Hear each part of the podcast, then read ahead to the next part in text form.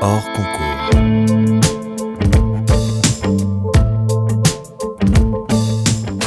Bonjour à tous, bienvenue dans votre podcast hors concours, une petite heure de conversation décontractée avec ceux qui font la ville d'aujourd'hui. Ce programme vous est présenté par Equiton, matériaux de façade développés avec et pour les architectes en partenariat avec le magazine web thema.archi. Je suis David Habitant et je vous présente notre invité Nicole Concordet. Bonjour. Bonjour. Architecte, euh, vous êtes à l'origine de bâtiments connus et reconnus comme le lieu unique à Nantes, la condition publique à Roubaix, la piscine de Bègle ou encore le théâtre de Gennevilliers, avec euh, votre agence bordelaise ou au sein de Construire, que vous avez confondé en 1998 avec Louis Julienne et Patrick Bouchin. On va parler de votre œuvre, de votre manière d'envisager l'architecture, de sa conception et de la relation que vous cherchez à favoriser avec les usagers. Nous parlerons peut-être aussi de la fabrique de la ville, sans doute un peu de Patrick Bouchin, mais pour l'heure, j'aimerais que nous commencions par parler de votre parcours. Un parcours assez particulier puisque si vous avez gagné le prix Femme Architecte l'an dernier en 2018, vous n'êtes architecte DPLG que depuis 2003. Alors qu'est-ce qui s'est passé euh, avant tout ça? Vous venez à l'origine de l'architecture d'intérieur, c'est bien ça? Alors, euh, du coup, j'ai la chance d'être une jeune architecte, j'aime bien le dire et le redire. je trouve ça très agréable. Bon, cependant, j'ai quand même fait de l'architecture euh, avant d'être architecte. Il se trouve que c'est c'est mon parcours euh, de vie, voilà. Euh, en effet, je suis plutôt à l'origine architecte d'intérieur. Mais en fait, assez rapidement, j'ai croisé sur mon chemin Patrick Bouchin qui m'a qui m'a orienté sur l'architecture assez naturellement en me disant que bah, de toute façon, il n'y avait pas vraiment de différence et que en effet, à partir du moment où on parlait d'architecture d'intérieur, à quel moment on parlait d'architecture de l'extérieur, donc euh, voilà, donc du coup ça devient un peu, ça, affranchit de plein de choses, et, donc euh, ça s'est fait tranquillement. Et alors effectivement, le, diplôme, le sésame, euh, plus tardivement, puisque du coup j'ai eu une reconnaissance de ce qu'on appelait une validation des acquis, qui m'a permis de passer mon diplôme relativement tard et de retourner à l'école. Euh, voilà, tardivement, mais c'était une belle expérience. Mm. Mais alors justement, cette question du, du diplôme d'architecture, euh, vous avez passé euh, quelques années d'études comme ça à 35 ans, donc ça devait être un peu bizarre de, de retourner à l'école à ce moment-là. C'était, il y avait un vrai apprentissage à ce moment-là? Vous avez appris des choses qui vous ont servi dans votre façon de faire le métier ensuite, ou bien pour le coup c'était juste un sésame qui permettait. de- Alors, c'était un sésame, mais j'ai aussi appris à. Enfin, ou tout du moins, j'ai mieux compris l'enseignement de l'architecture, même si c'était quand même très court mon passage, mais euh, c'était intéressant d'être. euh, d'y être sans y être vraiment, puisque euh, il y a quand même. J'étais affranchie de certains cours. Et donc, c'était intéressant de, se rappeler ce que ça veut dire d'être. ou de se rappeler, de voir ce que c'est qu'un étudiant en architecture, comment, comment il fonctionne quelles sont les attentes et puis quels sont les enseignements donnés. Euh, moi, ça m'a permis d'avoir quelques cours magistraux auxquels j'avais jamais eu accès, donc euh, notamment en histoire, l'architecture euh, et sur les techniques. hein. Donc ça, c'était intéressant pour moi parce que j'avais jamais eu ce passage, donc j'avais appris sur le tas. Donc voilà, après, j'ai bien aimé côtoyer ces jeunes qui avaient 10 ans moins que moi et, euh, de réapprendre en fait à, prendre le temps et d'hésiter, de cogiter, tergiverser euh, sur les projets. Donc euh, voilà, c'était constructif finalement, je trouvais. C'était constructif, j'imagine, et, et bienvenu, et j'imagine que c'était une, une expérience intéressante pour vous. Pour autant, on, on peut faire de l'architecture avec un, un diplôme d'architecture d'intérieur. C'est c'est quelque chose qui en ferait bondir plus d'un, mais, mais, mais dans les faits, vous vous, vous retrouvez une, une filiation dans, dans les deux domaines. Ben, complètement, c'est. De toute façon, c'est toujours euh, la même chose. Il y a, on part, euh, la seule différence, c'est qu'on parle de l'intérieur. Après, c'est vrai que dans ma pratique de l'architecture, j'ai fait énormément de réhabilitation, et donc là, ça a du sens, on va dire, parce que en architecture d'intérieur, on est quand même soumis à ça, c'est-à-dire à essentiellement faire de- des réhabilitations. Euh, donc voilà, j'ai eu la possibilité de- d'en faire un peu plus parce qu'on m'a fait confiance. Euh, voilà. Mais Peut-être que ça pose aussi une question sur euh, ce que c'est en fait que l'architecture d'intérieur. Alors euh, vous citiez à peu près Patrick Bouchin qui, qui, qui, aurait fait le parallèle architecture d'intérieur, architecture d'extérieur, qui est évidemment pas un, terme qu'on utilise. Mhm. Mais, euh, mais c'est vrai que c'est quoi l'architecture d'intérieur? Est-ce que on confond parfois un petit peu les mots avec la décoration par exemple, avec l'aménagement, le design d'espace, tout ça c'est je ne sais pas si ça a une très grande importance que de, définir exactement ces mots-là, mais, mais, vous qui avez eu cette formation-là et toutes les formations qui ont suivi, comment vous bah, faites la distinction Moi, je ne sais pas trop comment l'expliquer. Enfin, là, comme ça, avec le recul, euh, je suis très contente de faire ce que je fais, d'avoir la liberté de faire ce que je fais maintenant. Et c'est vrai que euh, si j'étais juste avec mon diplôme d'architecte d'intérieur, je serais probablement très limitée dans, mes possibilités. Donc c'est plutôt euh, dans une sorte de quête de liberté, on va dire, que, que je voilà que j'ai fait que ce chemin-là. Après. Personnellement, je vois vraiment pas bien la différence. Je trouve que beaucoup d'architectes devraient s'intéresser plus à l'architecture d'intérieur. Euh, et peut-être euh, qu'on en s'en porterait que mieux, parce que je crois qu'il y a quand même euh, moyen de valoriser l'architecture en regardant depuis l'intérieur ce qui est peu fait, je trouve. Et, pour le coup, avoir un attachement pour euh, peut-être aussi pour la décoration, euh, qui euh, malheureusement est, mal considérée, mais qui, à mon avis, est d'abord un acte de générosité plutôt que de superficialité, on va dire. Et je pense que si on le pense comme ça, bah, je, pense que tout le monde a gagné. Quoi. Donc euh, c'est vrai que dans tous les projets, y compris avec Patrick, parce que je pense qu'on se rejoint assez bien là-dessus, même si lui n'en parle jamais, on a toujours eu ce souci de de travailler des objets dans l'espace euh, comme le feraient euh, des architectes d'intérieur ou des décorateurs sans aucune sans aucun complexe quoi voilà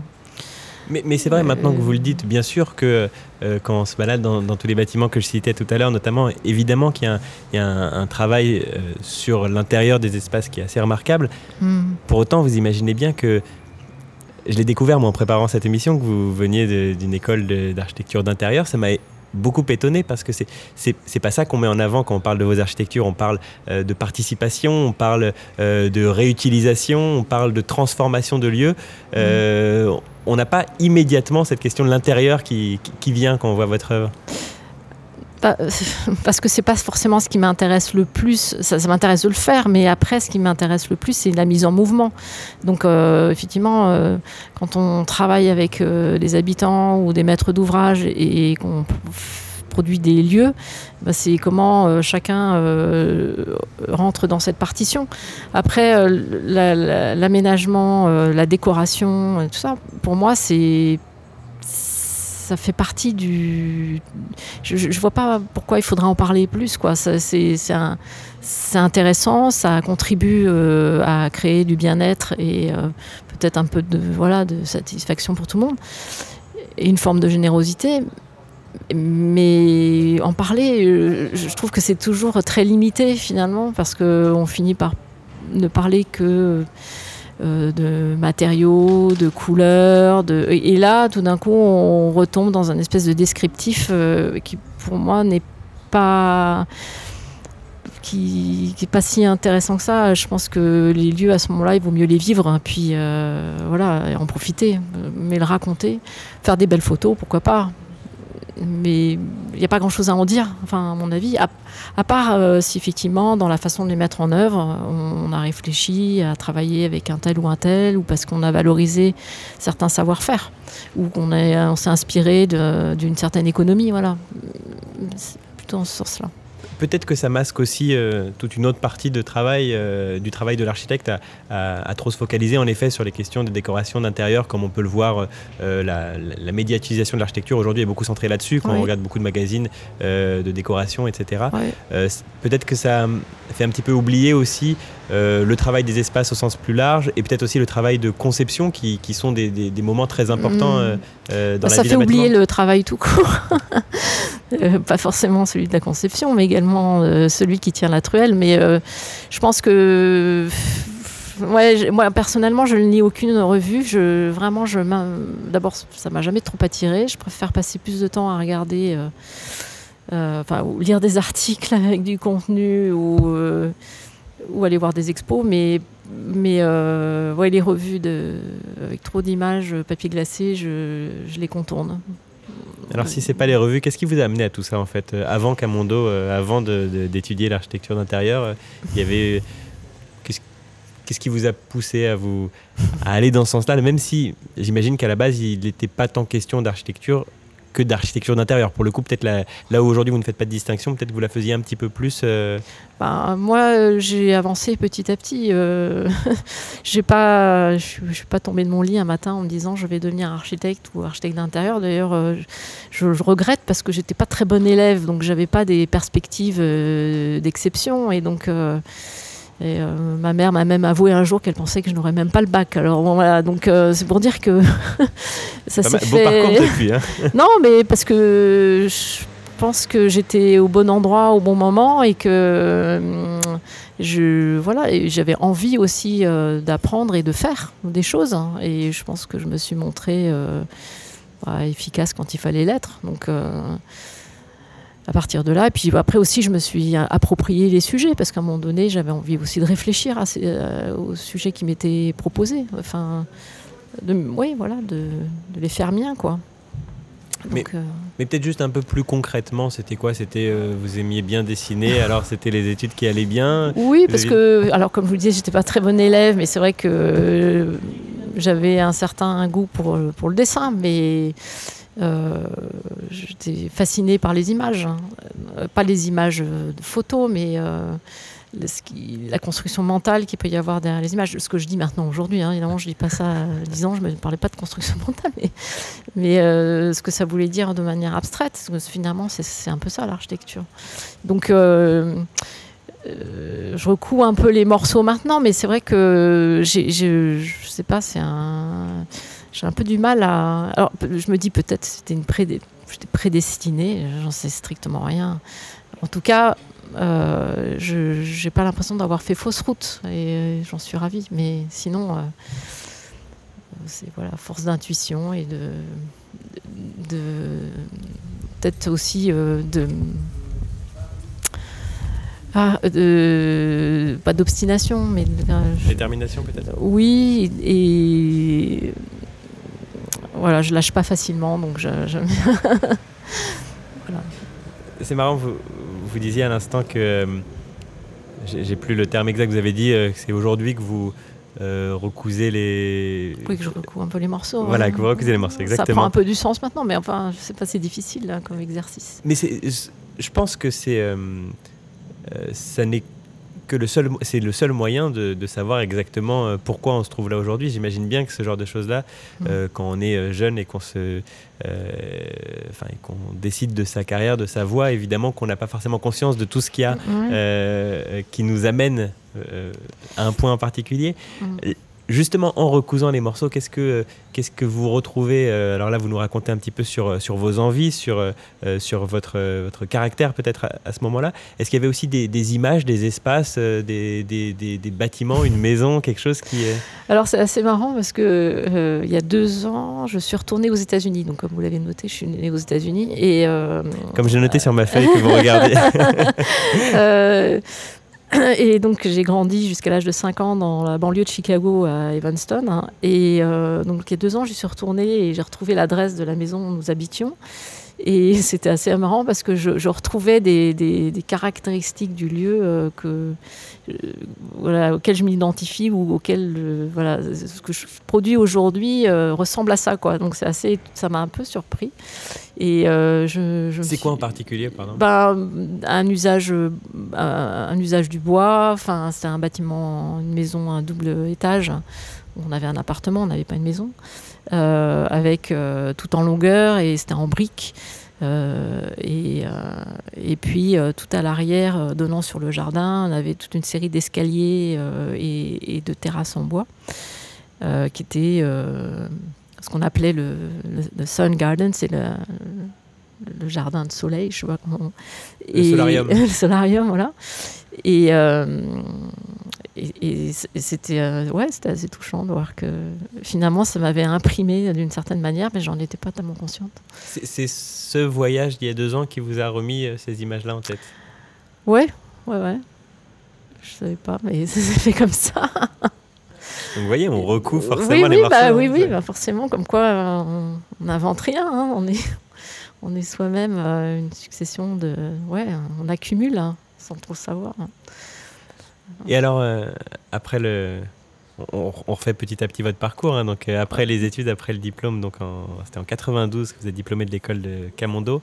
c'est quoi les projets que vous avez à ce moment-là et, à quel moment vous faites le tournant? Vous, J'imagine que l'échelle des ben, bâtiments va petit à petit. Je pense que euh, c'est déjà euh, dans le choix du diplôme. Moi, je me souviens euh, quand j'ai réfléchi à mon diplôme en, en archi d'intérieur, j'essayais de trouver un projet qui soit qui, qui, porte une réflexion. Alors bon, j'étais totalement immature et je pense que c'était peut-être complètement au-dessus de mes moyens, mais cependant, j'avais mis le doigt sur quelque chose.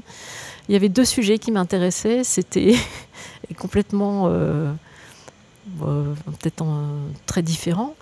Euh, il y en avait un que j'aurais aimé poursuivre, qui était euh, sur c'est un peu fou, l'atmosphère sur Mars. Je me disais, qu'est-ce que ce serait la vie sur Mars si c'était un lieu où on pouvait être amené à vivre et comment, comment, dans quel environnement on vivrait. Et donc, je me posais la question de l'architecture dans un lieu qui ne serait pas la Terre.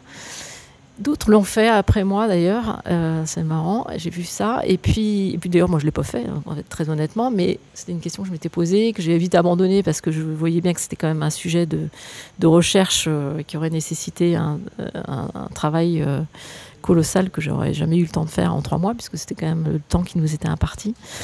Et puis l'autre sujet, c'était donc celui que j'ai fini par faire, c'était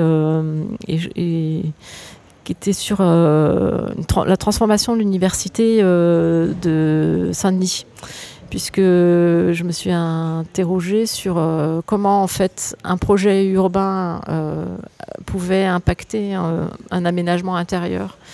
Et donc ce projet était un projet dont je me souviens même plus qui en était le, chef, l'urbaniste en chef, qui, disait en gros on a un campus énorme euh, qui est très peu accessible, donc, euh, puisqu'il est en dehors de Paris. Donc, Saint-Denis a été créé après 68 euh, pour éviter les nouveaux débordements tels que ceux qui ont été vécus à Vincennes. Et ils ont fait ce lieu dans la banlieue un peu difficile d'accès. Et donc, ils étaient en train de dire bon, voilà, on va quand même amener une nouvelle ligne de métro, des nouveaux bus, on va créer un nouveau lieu d'enseignement. Et donc, on va changer complètement les orientations et les accès de ce lieu. Et donc, mon projet consistait essentiellement à, réorienter euh, l'intérieur du, du camp, enfin, des bâtiments pour accueillir ces nouveaux accès. Et donc, euh, c'était complètement incompréhensible. D'ailleurs, je me souviens quand je l'ai présenté euh, à un architecte qui s'appelait Stinko, J'étais un peu vexée parce que je me souviens qu'il écoutait absolument pas ce que je disais, il comprenait rien et je pense qu'il faisait même pas l'effort de comprendre puisque j'ai passé plus de temps à expliquer le contexte que parler de mon projet. Euh, et, mais je pense quand même que voilà, il y avait un sujet. Voilà, pour moi, c'était intéressant de réfléchir à cette position d'architecte d'intérieur dans un rapport euh, qui n'était pas forcément celui euh, d'un quelque chose tenu entre quatre murs. Voilà. D'accord. Donc voilà, ça c'était la première amorce. Et, donc je pense qu'à partir de là, euh, ben, j'ai commencé à travailler euh, parce que voilà, comme tout le monde sort de l'école, on veut se prouver qu'on est capable de rester euh, sur une chaise, mener un projet à bien, satisfaire les besoins des clients. et vous l'avez prouvé pendant quelques années Oui, oui, c'était intéressant, j'ai beaucoup appris. Après, d'autres ont choisi de se mettre à leur compte directement. Donc moi, j'ai travaillé deux ans pour Sylvain Dubuisson, euh, où c'était... Euh, j'en parle parce que c'est une expérience qui m'a marquée. Euh, parce que à l'époque, on faisait tout au crayon, il n'y avait pas l'AutoCAD et tout ça. Donc il y avait une sorte d'exigence absolue qui était presque de la folie en fait, avec le recul, et, mais qui en même temps était intéressante à exploiter ou explorer. Chez, Voilà. chez Sylvain Dubuisson Chez en Sylvain particulier Dubuisson ou en dans cette particulier? époque Oui, oui, non, je- avec lui, mais euh, après, euh, voilà, j'ai appris, euh, bah oui, un regard, un certain regard sur. euh, ça m'a pas mal marqué. Je, je, je pense pas qu'il en soit vraiment conscient, mais. Euh, et puis, avec euh, plus ou moins de bonheur d'ailleurs, hein, parce que c'était quand même parfois très difficile. Et, euh, et puis après, j'ai rencontré Patrick Bouchin, pour le, avec qui j'ai travaillé plus de 15, 15 ans, je sais pas, quelque chose comme ça. Et voilà. Direct, enfin, c'est tandis que vous étiez encore chez Sylvain Dubuisson. vous Non, non, non, c'est ensuite, euh, je suis restée deux ans, voilà. euh, mais bon, voilà. Vous pouvez nous raconter un peu Enfin, c'est c'est quand même une rencontre assez marquante puisque Avec Euh, Patrick? oui, enfin, de, de- aujourd'hui, quand parmi les bâtiments qu'on qu'on- qu'on connaît de vous, beaucoup sont associés à Patrick Bouchin. Bah oui, oui, bien sûr. Euh, mais comme je vous le disais, moi, je ne savais pas qui c'était, moi, Patrick Bouchin. Et puis, euh, bon, il faut dire, c'est un moment de sa vie où il reprenait tout juste euh, l'architecture, puisqu'il venait quand même de passer pas mal de temps euh, au ministère, euh, à Blois. Enfin bref, il a fait beaucoup de choses, euh, mais qui, ça- il avait mis quand même en, sommeil son activité d'architecte. Et puis il a redémarré avec le magasin. Et puis bon, bref, je ne vais pas faire sa bio, mais donc il a, voilà. Donc moi je suis arrivée un peu à ce moment-là. Et donc euh, c'était juste parce qu'il avait, besoin de quelqu'un, parce que une jeune collaboratrice venait de décider de partir sur une autre aventure. Et, donc euh, il y avait une situation d'urgence. Et donc euh, voilà, je suis arrivée comme ça. Je pense que je me suis toujours demandé d'ailleurs pourquoi il m'avait embauché. Je pense que c'est bon probablement qu'il en avait vraiment besoin. Et puis ensuite, qu'on est- parce qu'il est quand même aussi pragmatique. Et aussi, je pense que le, ce que je lui ai raconté de mon diplôme l'a intéressé. Voilà. C'est il une. semble. Il est venu vous chercher en tant qu'architecte d'intérieur Ah non, euh, oui, oui, oui, ça, il connaissait mon parcours. euh, d'art. Pour lui, ça lui a jamais posé de problème. Voilà, D'accord, donc voilà, c'était euh, pas spécifiquement une architecte d'intérieur qui cherchait dans Non, son non. agence. Mais il connaissait la formation euh, de Camando. Il savait que, voilà, lui-même avait enseigné à Camando. Il en connaissait le directeur, enfin, le, le- la- on va dire le- celui qui a imaginé cette école. Et, il était assez euh, sensible, je pense, à l'enseignement qui était euh, donné dans cette école, qui est très orienté sur les arts plastiques et euh, un enseignement très large en fait, plus de culture artistique assez ouverte. Et je pense qu'il était assez sensible au profil des étudiants qui sortaient de cette école. Voilà. Et, et puis après, ben, on a travaillé sur le. Il m'a embauché en fait sur le pour travailler sur le siège social de, de, de Thomson Multimédia À Boulogne, bien à Boulogne-Billancourt qui venait de décrocher et euh, voilà et qu'il fallait absolument mettre en action euh, rapidement. Voilà. Donc voilà, c'était deux ans de chantier. hein. 96, hein, c'est ça Ah c'est ça. ouais. Donc deux ans de chantier, deux ans avec lui, parce que c'était son premier très gros chantier comme ça. Donc on a quand même, euh, on l'a fait ensemble. Et voilà, j'ai appris. Puis ensuite il m'a demandé si je voulais être associée. Et puis je lui ai dit bah oui, assez simplement. Et puis bon, bah, de toute façon après, euh, voilà, euh, ça serait euh, pas honnête de dire qu'on a grandi ensemble parce qu'il a quand même 20 ans de plus que moi. Mais je pense qu'on a fait pas mal de chemin ensemble. Et c'est évident que voilà, on s'est plutôt bien compris. Et je dis pas qu'il n'y a pas eu des frustrations euh, de ma part, plus que de la sienne probablement. Mais je pense que je, je me suis jamais sentie en contradiction, euh, voilà, quand je travaillais avec lui en tout cas. Donc en- Et donc j'ai toujours euh, contribué à, voilà, je pense à projet de façon très honnête.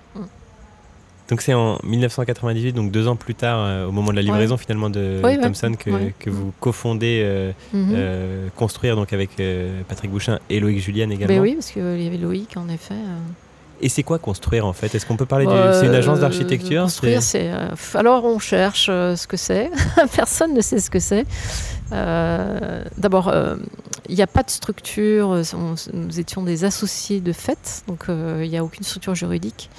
Voilà, donc nous sommes des personnes qui ont, sont prêtes à partager et travailler ensemble. Mais de façon totalement libre, c'est-à-dire qu'on peut dire non, on peut partir quand on veut, voilà. Et, euh, Et ben, c'est aussi simple que ça. Ce qui est quand même très léger, finalement. c'est vrai, c'est très léger, surtout quand on voit les, bâtiments que vous avez fait euh, au sein de ce groupe. Je ne sais pas comment l'appeler autrement. Après, Patrick aimait bien dire, parce qu'il cherchait à un moment donné, il disait, ouais, on peut dire c'est un mouvement. Je ne sais pas trop. je, sais je, suis pas je pense que je ne suis pas bien placé pour le dire. Peut-être les générations à venir, je sais rien. Mais j'ai une question très concrète euh, euh, par rapport à, ce mouvement. Alors, encore une fois, euh, aujourd'hui, quand on construit notamment des commandes publiques comme vous avez pu faire avec Construire, enfin, et même des commandes pas publiques, mais au-delà d'une certaine surface, on doit être diplômé d'architecture, donc à l'époque euh, architecte DPLG. Euh, il en fallait bien dans la bande, puisque vous-même euh, vous étiez architecte d'intérieur. Patrick Bouchin, lui, revendique le fait voilà, de ne pas être au sens propre de la définition architecte. C'était Loïc Julienne? Ouais. Bah oui. Il en fallait un. non, mais c'est pour ça que je tenais aussi à avoir mon diplôme. Je pense que c'était important. Moi, je ne pouvais pas avoir la même position que Patrick. Patrick, c'était une position euh, militante euh, qu'il a prise euh, à une époque où ça avait où c'était possible, je pense. La, position de ne pas avoir d'habilitation pour exercer. Oui. Voilà, qu'il a tenu. Et, quels, étaient vos rôles alors à tous les trois À l'instant, on parle de Loïc Julienne qui lui avait le diplôme. Ça, ça, changeait quelque chose dans, le, dans la participation au projet? Vous voulez que je vous dévoile tous les secrets là? J'aimerais bien. je ne sais pas s'il y en a. Euh, bah, les rôles, euh, non, je pense que c'était assez. Euh, bon, de toute façon, de manière évidente, Patrick était quand même, on va dire, le pourvoyeur. Enfin, les projets sont beaucoup arrivés par lui. Il ne faut pas se leurrer. encore une fois, il, est il a 20 ans d'existence de plus. Et, et puis, et puis, euh, et puis Loïc, il a une, qualité extraordinaire, c'est qu'il euh, c'est un metteur en œuvre euh, exceptionnel. C'est-à-dire qu'il sait totalement prendre, mettre au propre les choses, les idées, les rédiger, construire. Là, en ce sens, c'est un vrai, oui, un vrai constructeur, metteur en œuvre. Et moi moi, j'ai peu travaillé avec euh, Loïc. Après, je fonctionnais vraiment en, binôme avec, euh, avec Patrick sur les, sur les projets, euh, dans le suivi de chantier et tout ça. comme chef de, on va dire, on pourrait presque dire chef de projet, mais je, bon, associé chef de projet, je sais pas. Mais c'est marrant parce que j'ai l'impression que par rapport à d'autres agences, ce que vous me racontez à l'instant, il y a l'air d'avoir une distribution des rôles peut-être plus équitable, je sais pas. Oh, je sais pas. en fait, j'allais le marquer surtout avec un, paradoxe qui est que euh, on associe ces bâtiments à Patrick Bouchin. Oui. On connaît construire, mais, mais on associe le lieu unique, on associe la condition publique à Patrick Bouchin. Mais c'est bien normal. Hein. Euh, à partir du moment où euh, D'abord, c'est quelqu'un qui a beaucoup de charisme. Hein. Donc, à partir de là, je pense que bah, d'abord, il a un sens du discours. Il ne faut pas oublier qu'il a euh, on en parle très peu, mais pour moi, c'est un dialecticien euh, architecte. Et donc, euh, il a le, voilà, cette qualité énorme. Il a fait beaucoup de politique. Donc, voilà, il sait mettre en mots les choses. Et donc, c'est évident que ça se passe comme ça. Après, je pense que c'est vrai que par moments, je l'ai vécu injustement, mais euh, voilà, le, temps fait son œuvre. Je pense que euh, petit à petit, euh, les gens perçoivent bien que j'ai eu un rôle à jouer dans tout ça. Mais enfin, que j'ai joué un rôle. Donc, mais bon, bah, en même temps, moi, je, je lâcherai. Hein, je vous cacherai pas que c'est un peu une bataille. Hein. Je ne sais pas si vous me voyez venir avec mes gros sabots, mais, vous avez remporté l'an dernier le prix des femmes architectes, le prix femmes architectes. Oui. Euh, il arrive au bon, enfin, au bon moment. Il arrive bien ce prix finalement euh, par rapport à, ce qu'on se dit là. Il y a une différence de notoriété, c'est vrai, entre Loïc Julienne, Patrick Bouchin et vous? Bah oui. Après, je sais pas si on peut mettre ça sur le, sur le compte du genre, si c'est ça, si c'est là où vous voulez en venir. non, je pense que c'est plus simple que ça dans la mesure où, comme je vous le disais, moi je suis plus jeune, c'est tout. Donc bah, forcément j'en ai moins fait. Enfin, j'ai moins parlé, j'ai moins vu, plus discrète. ce qui compte, c'est ce qu'on fait et ce qui, la fierté qu'on peut avoir de l'avoir fait. Après. Euh, moi, je peux en parler très librement, ça me gêne absolument pas. Et voilà, je suis souvent euh, obligée de mettre les pieds dans la porte. J'aurais aimé parfois que Patrick euh, me tienne la porte ouverte un peu plus, mais bon, voilà, c'est comme ça. Et aujourd'hui, lui, il était le premier à être ravi de mon prix, donc ça m'a beaucoup touché. Et voilà, qu'il pense que ce soit juste. et oui, je pense qu'il était très fier. Vous avez eu l'occasion récemment de retravailler sur des projets euh, au sein de Construire ou ça fait... non. non, parce que d'abord, il n'y a, euh, a, plus de projets. Euh, enfin, bon, déjà, moi, je suis à Bordeaux. Patrick n'a plus d'activité d'agence. Oui, comme, il aime le dire depuis quelques années, mais on le voit, on le voit quand même beaucoup à l'œuvre. Bah oui, mais bon, c'est c'est pas grave, il fait autrement avec d'autres gens. Voilà, il a envie d'autres choses. Hein. Et ça, je, je, le respecte entièrement puis moi aussi, parce que euh, j'ai beaucoup passé de temps avec lui, je l'ai beaucoup écouté et je, on construit ça, je, ça je l'ai appris avec lui, on construit sa pensée par la parole. Et donc euh, je pense que c'est un peu, voilà, j'ai besoin de ce temps de parole. Sur les bâtiments euh, en question, j'aimerais bien qu'on peut-être on fasse un petit tour d'horizon un peu de, de, certaines des œuvres à laquelle vous avez participé à la conception. Euh, je pense au lieu unique. À Nantes, est-ce que c'est un peu le, le, c'est un peu un marqueur ce bâtiment par rapport à ceux qui ont suivi derrière. On parlait de la condition publique mm, à, Roubaix, on parlait euh, d'autres peut-être de l'agence construire euh, à un moment où vous n'étiez plus mm-hmm. associé à ces projets-là. Comment c'est arrivé Alors, Comment vous l'avez vécu de l'intérieur? Moi, je, je, dis, je suis contente que vous, vous le remarquiez parce que pour moi, le, le, lieu unique, même si on le dit pas tellement, pour moi, c'est le, le, bâtiment, enfin, c'est le projet un peu charnière ou clé. En fait, c'est c'est pour moi c'est un des, projets euh, fondateurs. Euh, je pense que dans ce projet, il y avait déjà euh, les, prémices de plein de choses qui ont peut-être pris leur base aussi dans d'autres projets. Patrick dirait probablement qu'il avait mené auparavant. mais je pense quand même que tout ce qui a été mis en place là c'était les premières euh, tentatives de plein de choses hein, qui ont plus ou moins bien marché. Euh, mais dont on s'est servi pour ensuite la condition publique et tous les autres projets. Euh, pour moi, l'unique, c'est vraiment la clé d'entrée, en fait, de, de, tous les projets dits culturels, notamment autour du, de tout ce qui est le chantier acte culturel, la permanence architecturale. Voilà, tout était déjà écrit là et dit là, à mon avis. Et, euh, mais euh, ça méritait d'être euh, revalorisé ou redit ou redéployé. Voilà. Puisqu'il y a eu des choses qu'on a voulu faire et qui n'ont pas pris, parce que notamment sur les actions qu'on voulait mener pendant le chantier, euh, les actions culturelles, je, me souviens que Jean Blaise n'avait pas été hyper réactif. D'ailleurs, c'était un peu une source de frustration pour nous parce qu'il ne s'est pas saisi de ce que l'on racontait autour de ça.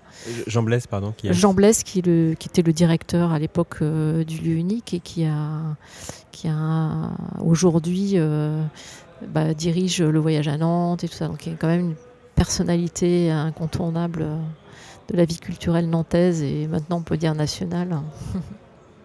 Alors, le lieu unique, euh, euh, quand vous dites que c'est voilà, la place à part qu'il a dans, les autres projets, j'imagine euh, qu'il a aussi ouvert beaucoup de portes derrière et que c'était une belle carte de visite pour qu'on vous fasse confiance ensuite, et notamment sur la condition publique à Roubaix. vous en parliez. mais comment vous avez pu. Euh, enfin, la première fois, elle devait être compliquée, quoi. C'est-à-dire comment vous arrivez euh, avec euh, ces nouvelles méthodes. Qu'est-ce qu'il y avait? Il y avait le chantier ouvert, en effet. Il y avait l'idée de, de, réutiliser ce lieu sans trop le changer, en même temps en changeant complètement son usage. Je pense que c'est un, essentiellement un renversement de la situation, parce que les contraintes étaient assez lourdes sur le projet, notamment en termes d'économie. Ce qui est souvent apparu pour beaucoup un style ou un genre architectural n'en était, enfin, c'était absolument pas le cas. D'ailleurs, avec Patrick, on déplore souvent cette interprétation. c'était plutôt le résultat d'une réflexion purement économique c'était pas une esthétique de la pauvreté, euh, c'était plutôt de dire, bah, ok, soyons pragmatiques. Et, euh, voilà. Comment on peut faire euh, plus avec moins? Et tout ça pour défendre la vie, la vie du lieu. C'est-à-dire que c'était parce qu'on on avait milité pour dire que, ça c'était une idée de Patrick, hein, c'est comment on peut militer pour que le projet qui était vendu en deux phases se fasse en une phase, enfin en une seule phase avec le, comment dire, le global, qu'on fasse les deux phases en une hein, pour le, même, pour le montant d'une phase. Et donc, ce qui nous a amené à devoir réfléchir euh, bah, effectivement sur le second œuvre et dire bah, ok, tout, tout, tout le superflu, euh, bah, on va, on va s'en débrouiller. Et puis, qu'est-ce que, finalement, à partir de là, comment on peut le valoriser, ce truc, et dire bah, ok, maintenant on est plutôt sur du pas de second œuvre, très peu de finition. Ah, mais finalement, pas de finition, ça veut dire pas fini. Donc, pas fini, ça veut dire peut-être euh, une, une vie à venir, quoi. C'est Gilles Clément qui dit ça. Euh, il y a une chose assez jolie. Il dit que lui, quand il livre un jardin, euh, le jardin commence à vivre, alors que quand un architecte livre un bâtiment, c'est déjà le début de. Il commence à vieillir, quoi. Donc voilà. Donc euh, c'était une façon de pouvoir contrecarrer ça. Donc d'une contrainte, on a voilà, on a construit un peu une réflexion, une pensée autour de ça. C'est tout. Et alors aujourd'hui, euh, plus de 20, euh, non, près de 20 ans après, euh, vous l'avez vu et vous le voyez évoluer ce bâtiment, vous le voyez vivre bah, Il vit très bien. Hein. Ah oui, oui, il vit vraiment. Enfin, ouais, c'est assez exceptionnel. Hein. Je pense que c'est un des, ouais, un des lieux incontournables de Nantes maintenant, je pense. Ouais. Vous avez l'occasion d'y aller souvent? Ah oui, oui, j'y vais assez régulièrement. Ouais. Quel regard vous avez quand vous arrivez? Vous êtes encore en train de regarder euh, euh le, bâtiment comme un architecte passe pendant la décennale Non, non j'en profite, c'est tout. Ah non, non, je ne le regarde plus du tout. Euh, je suis un simple euh, utilisateur. Avec peut-être quelques facilités pour savoir où sont les choses. Mais, sinon, non, non. Et puis de toute façon, maintenant, l'équipe, enfin, il y a. Il y en a quelques-uns qui sont encore là, mais plus beaucoup. Donc, voilà, non, non, j'en profite. Et alors, on parlait tout à l'heure du siège de Thomson à Boulogne-Billancourt, l'ancien siège de Thomson à Boulogne-Billancourt. Euh, vous, savez ce qu'il est devenu Il a été revendu.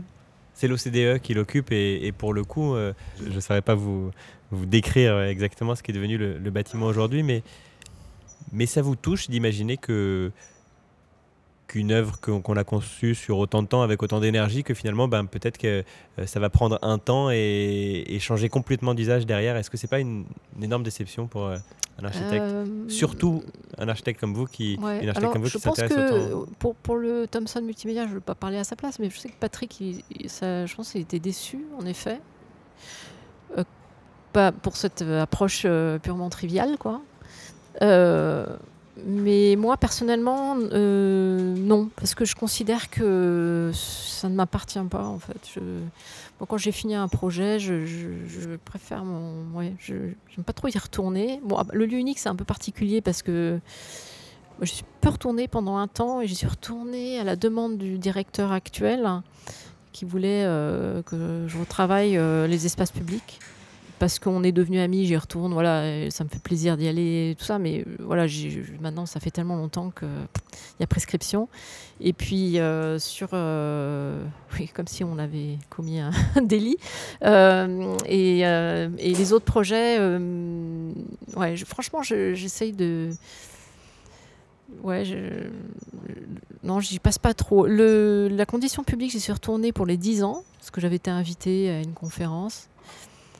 Alors, je suis toujours agréablement surprise de voir euh, l'état. Je trouve que c'était en très bon état. Je, ça avait bien vieilli. Après, euh, ce sont des récits de vie euh, auxquels on contribue, qu'on orchestre un peu par moment, mais pour lesquels, à un moment donné, il faut bien pouvoir disparaître pour que la partition se joue toute seule, quoi, parce que sinon, Voilà, pour moi, ça serait un aveu d'échec. Donc Thomson d'abord, le lieu unique, la condition publique.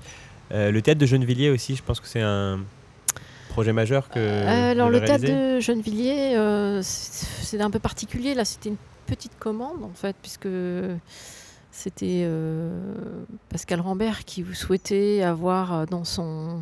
Il voulait une équipe transdisciplinaire quand il a candidaté pour être directeur de. Moi, je le connaissais pas. Hein. Je, dois être très honnête. Il connaissait le nom de Patrick, pas moi. Euh, et, mais bon, donc c'est quand même. Euh, voilà, j'ai fait le projet et c'est un lieu qui a vraiment euh, marqué pas mal de gens. Enfin, je sais pas, souvent on m'en parle. Parce que parce qu'on a vu la différence si on passe devant, si on passe bah dans la rue. C'est très marquant quand même. C'est la magie. voilà, non, j'ai pris du plaisir à le faire. je, je, n'ai que des bons, bons retours et des compliments pour ce, ce travail. Et donc, à l'issue du théâtre du projet avec euh, Pascal Rambert, j'avais proposé à un metteur en scène qui s'appelle euh, John Malpidi de l'aider sur la scénographie, parce que Pascal l'avait invité en fait à présenter son travail. Et John a fait une proposition en travaillant avec des comédiens amateurs euh, de Gennevilliers. Donc, donc j'ai fait ce travail-là aussi en plus, que, voilà, pour lequel je, je suis assez, enfin, je suis assez fière. Ça consistait en quoi exactement? Parce que ça, pour le coup, on n'en a pas vraiment de traces. Euh. Ah, bah, c'est une scénographie euh, de théâtre euh, classique. Alors pour la petite histoire, parce qu'on fait dans la bio, quand j'avais 16 ans, je ne savais pas quoi faire comme métier et j'avais été chercher, vous savez, centre d'orientation, machin. Et j'avais trouvé ce métier scénographe hein, et je ne savais pas ce que c'était. Et et donc j'ai découvert que c'est génial, euh, faire des décors et tout. Sauf qu'à l'époque, euh, pour être scénographe, euh, c'était essentiellement à blanche, donc avec la formation des comédiens. Et c'était une formation professionnalisante. C'est-à-dire qu'en gros, vous faisiez, dans le cadre de, de l'école de théâtre blanche, vous faisiez deux ans de... Vous appreniez à faire des peintures des décors peints. Et après, vous étiez euh, direct sur le marché du travail euh, avec vos pinceaux et votre seau. Et là, je me suis dit non, non.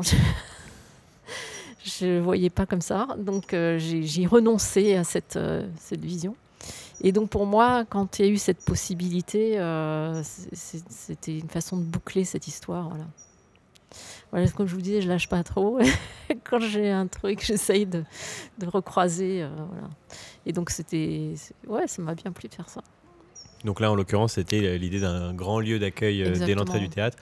À la place. Euh, de rien. Euh, c'était en fait. parce que comme c'était des. Ça devait être des locaux commerciaux qui n'ont jamais vu le jour.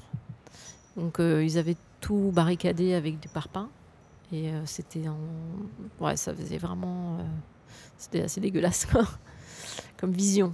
Après, donc on a récupéré, on a négocié avec la ville pour récupérer ce terrain, enfin ce bout de, trottoir. Et, au départ, ça devait être presque du provisoire d'ailleurs. Et puis finalement, ça s'est tellement euh, révélé utile et nécessaire que ça s'est pérennisé. Mais comme beaucoup de projets. Hein, mais comment on arrive à un moment à se dire, euh, euh, quel que soit le projet parmi tous ceux dont on vient de parler, on va créer ici un lieu où on va faire de ce lieu un endroit où les gens vont se rencontrer, vont discuter. Ça se décrète pas vraiment, ça en fait. Il y a un moment où c'est l'utilisateur qui choisit. Euh. Ça, on est bien d'accord. D'où mon aversion pour tout un, toute une sémantique euh, contemporaine là euh, sur le co-construit, le co-machin et tout, et le participatif aussi. ça, j'ai beaucoup de mal. C'est pas que je n'aime pas ça. Je pense que ça se fait, ça se dit pas. C'est voilà. C'est quoi, malheureusement, voilà. C'est une prétention que de le dire, c'est ça? Non, je pense, oui, je pense que c'est un leurre. C'est des éléments de langage euh, qu'on exploite et de manière abusive et euh, qui malheureusement euh, sont pas suivis d'action. Donc je pense qu'il vaut mieux faire et, dire ensuite on a fait ça plutôt que dire on va faire et ne pas le faire. enfin, ça paraît être con, mais le problème c'est que ça, du coup ça correspond à tout, tout que je pense de la communication et des effets d'annonce qui parfois euh, non, euh, n'existent que par l'instant euh, où elles sont dites. Quoi.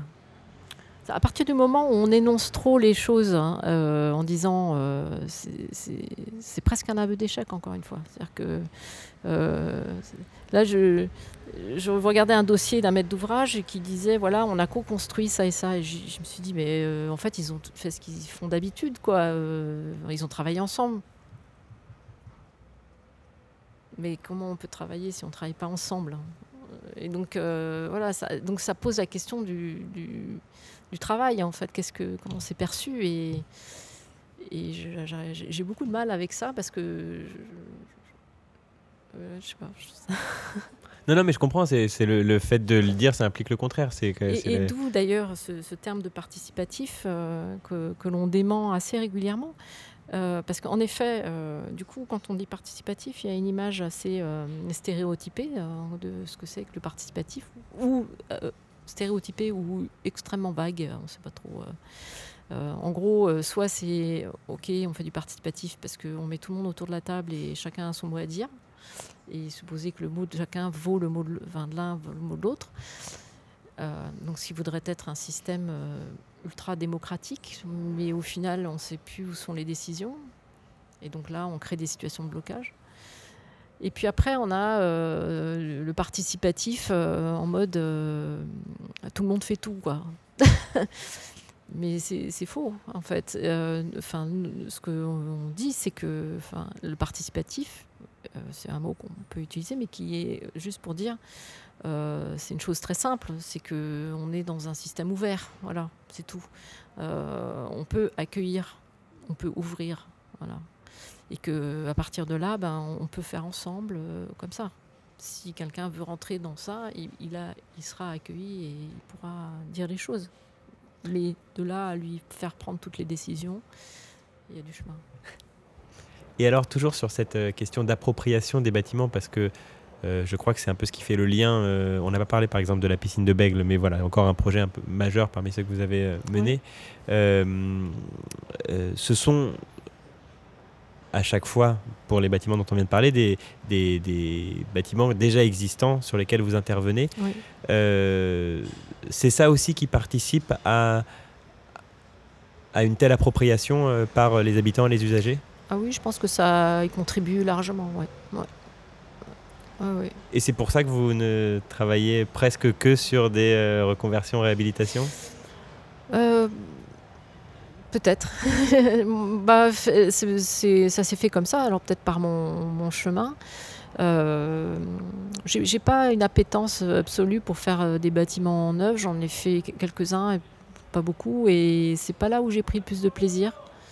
Euh, parce qu'on est dans un. Sur les bâtiments neufs, on, on est sur euh, des processus de, voilà, d'exécution. Quoi. C'est-à-dire que quand on est sur la réhabilitation, le bâtiment existant nous impose sa propre loi. Et donc, euh, ça, oblige une certaine souplesse. et on peut emmener du monde avec ça. Sur du bâtiment neuf, c'est plus compliqué. On est vraiment dans de la fabrique, euh, de l'exécution qui, qui, peut permettre en effet de faire de l'expérimentation sur des matériaux, des techniques peut-être. Euh, dans ce sens-là, c'est peut-être la seule piste, à mon avis, euh, intéressante en réalité. Sinon, après, je trouve ça très frustrant. Mm. Mais bon, je, si, si j'ai un super bâtiment neuf à faire, je le ferai, hein, ça c'est sûr. Mais bon, je trouve que c'est quand même. Euh, plus simple d'une certaine manière, je trouve. C'est plus, plus simple, mais moins riche. Et à côté de ça, il y a aussi un, un enjeu qu'on met beaucoup en avant aujourd'hui sur le fait que voilà, la construction, c'est un coût aussi écologique et que euh, si on peut éviter de détruire un, bâtiment et plutôt d'intervenir de, dessus au minimum, c'est euh, pardon, pour parler une empreinte, voilà, c'est une, empreinte carbone moindre dans la, la, mise à jour du bâtiment, on va dire, mais aussi c'est ne pas détruire un bâtiment qui lui-même a coûté, euh, a eu une grosse empreinte carbone au moment de sa conception, quoi. On a vu un panorama un peu de certaines de vos réalisations, de vos réalisations emblématiques. Et plus récemment, le confort moderne, c'est à Poitiers. C'est un bâtiment que je connais pas du tout. Dont j'ai entendu parler, il a été livré, je crois, il y a deux ans, un an ou deux ans. Un an et demi, ouais, à peu près. J'ai jamais visité. Ah, faut y aller. dont je ne connaissais pas euh, l'usage avant votre transformation. Est-ce que vous pouvez nous le présenter un petit peu? Euh, bah, le, confort moderne, c'est un, bah, un lieu culturel, c'est une friche. Alors, ce qui est d'autant plus intéressant, c'est que c'est une des premières friches culturelles. Euh, donc, elle date de 85, euh, celle-ci. Et donc, qui a fait partie des, des friches un peu symboliques. Enfin, peut-être même, avant même le lieu unique, finalement. Et qui n'avait pas eu la chance de, de pouvoir être réhabilité ou transformé euh, jusqu'à présent. Et donc pour moi c'était assez touchant parce qu'en effet euh, il y avait donc une équipe euh, très, très attachée au lieu. C'est une association qui s'appelle L'Oreille Étardie qui donc, occupe le lieu. Le, terrain, enfin les bâtiments appartiennent à la ville. Et c'est un lieu de défrichage un peu euh, culturel, hein, parce qu'ils sont les premiers, ils sont un peu pointus dans leur choix, que ce soit en art plastique ou euh, en musique actuelle. Et euh, par exemple, ils sont les premiers à avoir fait venir en France Sonic Youth. Ils ont, voilà, ils ont comme ça un petit palmarès de, de, musiciens et d'artistes qui, après être passés chez eux, ont, connu de, de, belles carrières. Et donc ils sont très attachés à ce côté d'excellence et en même temps, il y a un aspect lié à cette excellence un peu underground, où euh, il y a un, réel attachement pour euh, les, habitants de Poitiers, du, tout autour, euh, pour ce lieu où ils ont passé une partie de leur adolescence, ou soit parce qu'ils jouaient dans un petit groupe de rock, soit parce qu'ils sont venus en concert, voir des trucs qui pouvait pas voir ailleurs. Enfin voilà. Et donc il y avait comme ça pour moi un enjeu assez important parce qu'il fallait quand même amener ce lieu à évoluer, parce qu'il était arrivé un peu au bout euh, de, ce, qu'on pouvait en faire en termes d'usage. Et euh, les équipes, elles n'en pouvaient plus, parce qu'il faisait trop froid, parce que parce qu'il y avait constamment des murs, enfin bref, ça circule pas très bien dans l'espace. Peut-être juste pour préciser, donc c'est une friche industrielle, vous disiez. Qui était, oui, pardon, qui a été euh, qui, a été transformée pour accueillir euh, donc euh, des concerts. Donc il y a une petite salle de concert. Il y a un bar évidemment, et puis il y a des petits box. enfin, ça c'était comme ça quand on l'a pris pour faire des petits locaux de répète et un grand entrepôt galerie pour une exposition art contemporain et puis pas mal d'espaces extérieurs. Et donc il travaille beaucoup avec en réseau avec les écoles, enfin d'autres institutions et tout ça.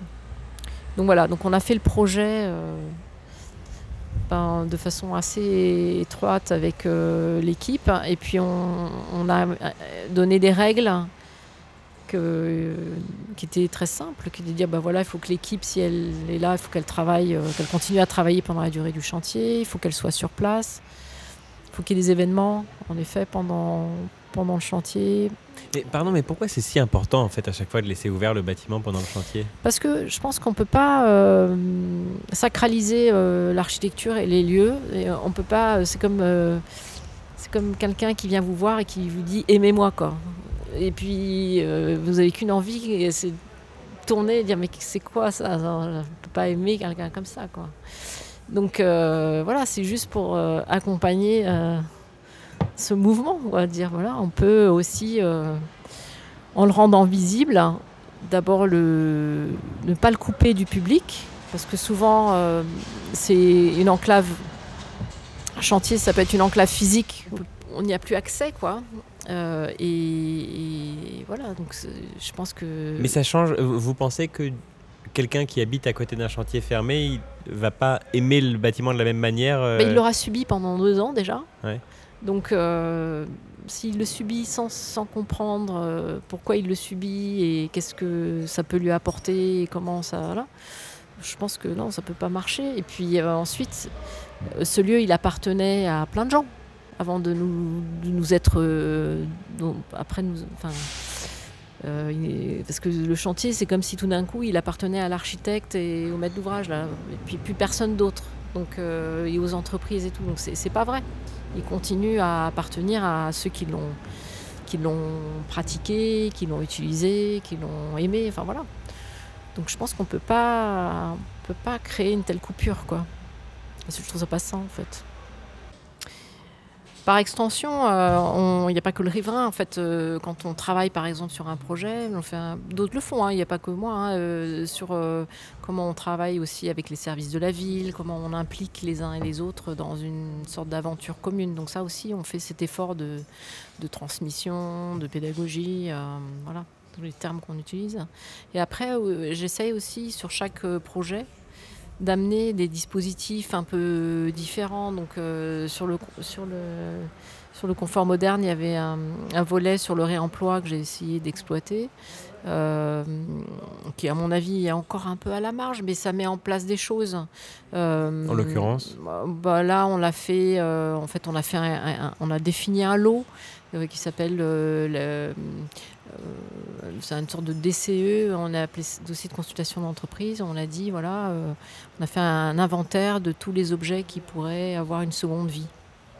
Donc on a constitué un magasin dans lequel on pouvait puiser pendant toute la durée du chantier pour, euh, je sais pas quoi, remplacer un robinet, mettre une porte, des fenêtres, enfin voilà, voilà, on a pioché dedans.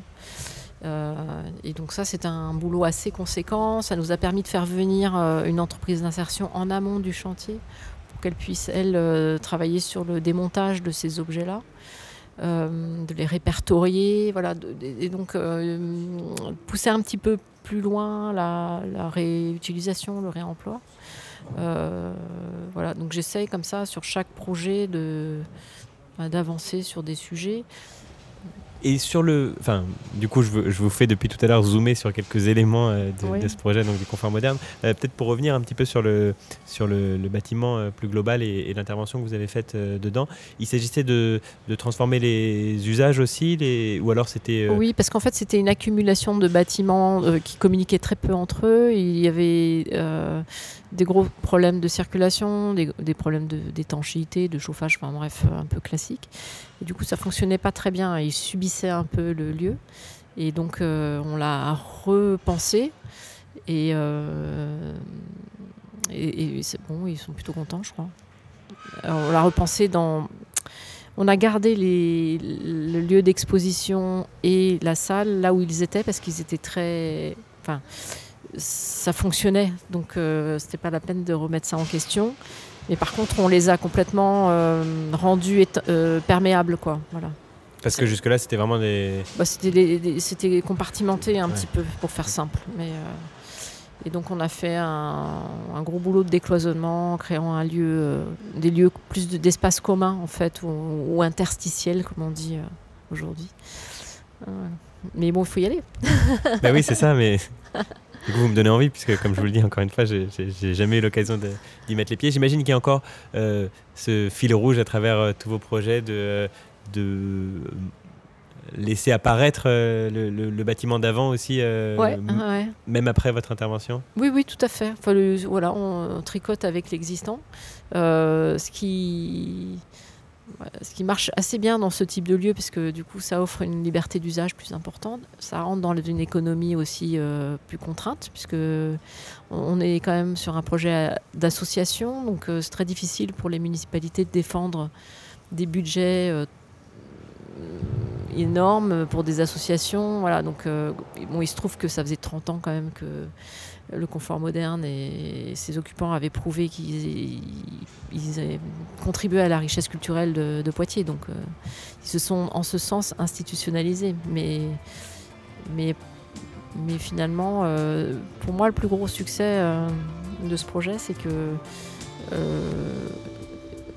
malgré toutes les transformations, ceux qui l'ont retrouvé ou qui l'ont pratiqué, qui n'avaient pas eu la possibilité de venir pendant le chantier et tout, bah, se sont pas sentis dépossédés. Et ça, je pense que c'est bien. et un dernier mot peut-être sur la scénographie. On n'a pas eu l'occasion beaucoup de parler de votre travail de scénographie d'exposition en l'occurrence. Euh, je pense à l'art du chantier qui était euh, présenté il y a peu à la Cité de l'Architecture. Euh, d'autres projets à venir Ah, sur un concours là, peut-être. Je ne peux pas en parler. Alors on croise les doigts pour vous. Ouais. Merci beaucoup en tout cas Nicole Concordat de nous avoir consacré euh, tout ce temps. C'était hors concours, une petite heure de conversation décontractée pour donner la parole à ceux et celles qui font la ville d'aujourd'hui. Un programme présenté par Equiton, fabricant de matériaux de façade développé avec et pour les architectes, en partenariat avec le magazine web thema.archi.